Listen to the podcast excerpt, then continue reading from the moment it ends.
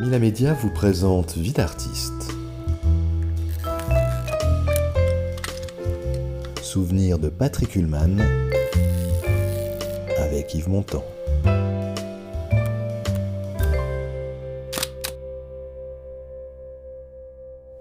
Yves Montand, un des donc trois ou quatre qui sont un peu le- les pères de mon envie de faire de la photo. Et Montand, pour moi, c'était une adoration. Montand reste des années sans faire de scène, et en 81, il va à l'Olympia. Un récital triomphal. Il y tient trois mois, ce qui est quand même énorme. Il était d'un perfectionnisme invraisemblable.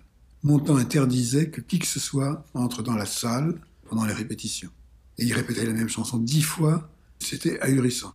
J'étais énervé, parce que moi j'étais sous ses pieds, sous la scène. Je chantais Cling Cling, à bicyclette. Et ça m'agaçait d'entendre cette chanson, en sachant que je ne pouvais pas être même dans la salle pour faire des photos. En plein de courage, je frappe à sa porte pour lui demander l'autorisation de faire des photos de lui, et il me dit non, non, non, il n'y a que mon photographe qui aura le droit.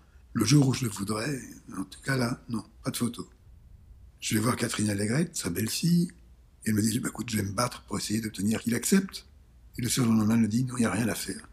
Il ne veut pas. Le chanteur Yves Simon, qui est un chanteur qu'on a oublié aujourd'hui, mais qui était un type formidable, qui était un copain à moi, vient voir mes photos que j'étais en train de préparer pour l'exposition du Centre Pompidou. Il me dit, mais tu n'as pas mon temps Ben, je dis, non, j'ai pas mon temps, il veut pas. Qu'est-ce que je peux faire?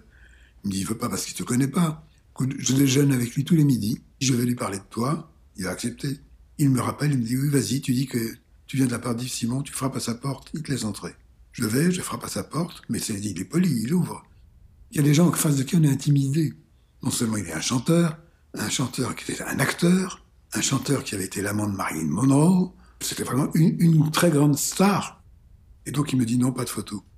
Alors je pleure, je pleure, je- je- j'insiste, que je suis mal à l'aise en face de ça. Et puis il me dit euh, non, non, non. Puis il ferme la porte, et puis il l'ouvre de nouveau. Et il me dit euh, bon, si tu veux faire des photos, je te donne rendez-vous dans 15 jours à Sarcelles. Et je lui demande qu'est-ce que je vais faire, pourquoi à Sarcelles? Il me dit parce que pour ma tournée après l'Olympia, j'ai prévu de faire une grande tournée sous un chapiteau. Il me dit à Sarcelles, ce sera mieux qu'ici. On profitera d'une pause et on fera des photos. J'arrive à Sarcelles, je vais le retrouver, il me dit non, non, non, c'est pas possible. Tu peux rester là voir la répétition, ce qui est déjà un privilège, mais tu fais pas de photos, ça m'ennuie. Je suis pas en tenue, je travaille, j'ai pas la tête à ça.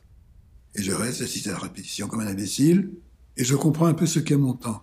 Delon, quand il parle de lui, il parle de Delon à la troisième personne. Et mon temps est est là devant le micro, puis il dit alors, il va rentrer par le côté jardin, il va se mettre devant le micro, il va lever les bras, et c'est de lui qu'il parle. Beaucoup de gens crient que c'est pour être hautain, c'est pas du tout pour être hautain. Ça lui permet de parler de lui sans, se mettre en avant, parce qu'il n'est plus lui-même, il est il. Il va rentrer là, il, va vous écouter, il va, il devient un dédoublement. Ce n'est plus lui, c'est l'autre. Ça, c'est un truc que j'ai trouvé très, très intéressant. En tout cas, on fait pas de photos. À la fin de la répétition, je lui dis, écoutez, je suis venu pour rien, je vais exploser à, à Beaubourg. Ah bon Et il me dit, mais qui a-t-il dans, dans ton exposition comme chanteur? Je dis, ben bon, il y a Brassens, il y a Charles Trenet, il y a, y a Renaud. Il y a les jeunes. Oui, il y a- les vieux et il y a les jeunes. Bon alors, euh, d'accord, on va faire des photos, c'est d'accord. Et pas ce soir. Tu viens demain à 6h moins 5. Et je te donne jusqu'à 6h pour faire les photos. Je dis merci infiniment, j'ai pas besoin de tout ce temps-là. Il m'a regardé bizarre. Il me dit sois à l'heure, hein. À 6h moins 5, je suis chez lui, dans sa loge. On descend dans mon studio, je le fais asseoir et je fais quatre photos. À la sixième, je dis voilà, c'est fini. Il me dit comment c'est fini? Je dis oui, vous m'aviez dit que j'avais 5 minutes. Oui, j'ai mis 4 minutes 30. Elle me dit ça va être mauvais, hein, ça peut pas être bon en ce temps-là. Je dis si, si. Il y a des gens, on sait exactement la photo qu'on veut faire. Il n'y a pas besoin de 10 minutes. Elle doit être là maintenant. Donc il me dit ça va être mauvais. Et je veux les voir. Mais bien sûr, vous, les verrez. Demain, à 18h dans votre loge, je les apporte. Il me dit tu amènes en même temps les négatifs et une paire de ciseaux. Ce qui ne me plaît pas, je coupe. Je fais mes six photos et moi je suis emballé par les six photos. Je vais, je frappe à la porte. Oui, fais voir.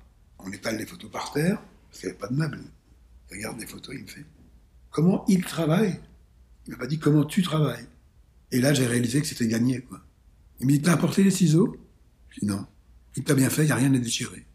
Voilà, ces photos sont à toi, t'en feras ce que tu voudras, tu es complètement libre. Ce que je te demande, c'est de, d'avoir du respect et de ne pas les vendre à n'importe qui. Et j'ai respecté ça. Et quand il est mort, pas très longtemps après, plein de journaux m'ont appelé et on m'a proposé des sommes vraiment énormes pour des photos inédites. Et j'ai refusé de les donner.